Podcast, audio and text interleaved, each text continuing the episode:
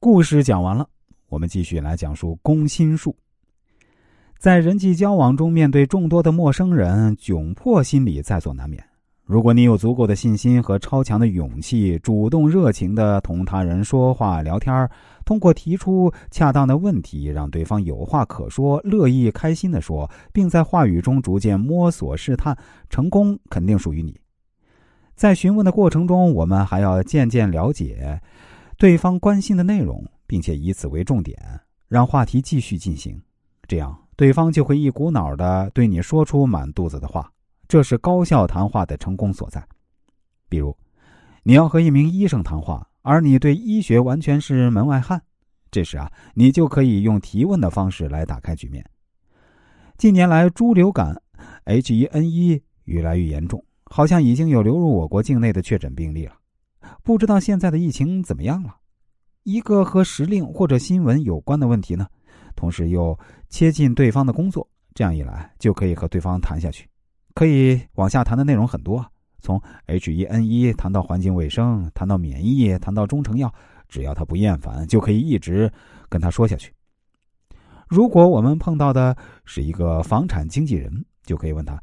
近来国家宏观调控下的房价走向如何？如果碰到家电行业的人，就可以请教他，国产电器和日本电器、欧美电器相比，性价比如何？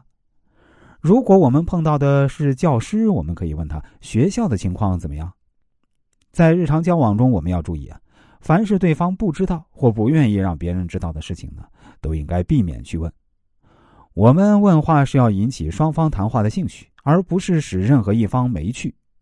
提问的目的是让对方滔滔不绝，十分尽兴，同时呢，也能让我们自己增长某方面的见识，或是得到自己想要的信息。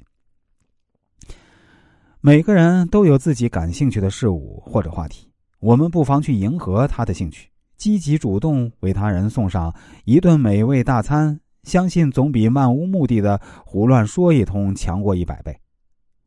李明结婚后久居岳母家里，为了讨得岳母欢心，他总是主动干家务活，但岳母大人的脸上还是欢笑不起来。